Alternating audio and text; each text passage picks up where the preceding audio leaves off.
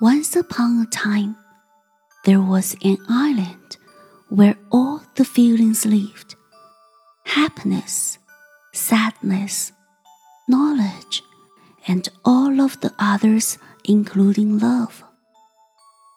One day, it was announced to the feelings that the island would sink.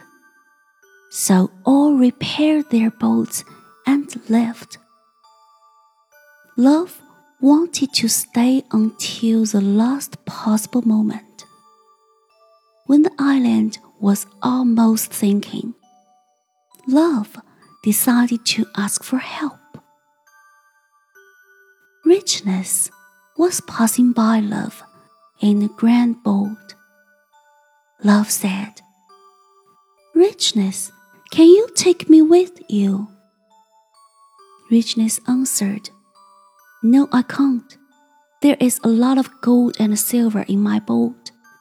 There is no place here for you. Love decided to ask Vanity, who was also passing by in a beautiful vessel. Vanity, please help me. I can't help you, love. You are all wet and might damage my boat. Vanity answered. Sadness was close by, so Love asked for help. Sadness, let me go with you. Oh, Love, I am so sad that I need to be by myself. Happiness passed by love too, but she was so happy that she did not even hear when love caught her. Suddenly, there was a voice. Come, love, I will take you. It was an elder. Love felt so blessed and overjoyed that he even forgot to ask the elder his name.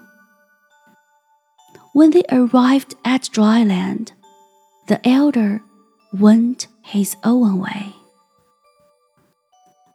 Love realized how much he owed the elder and asked knowledge.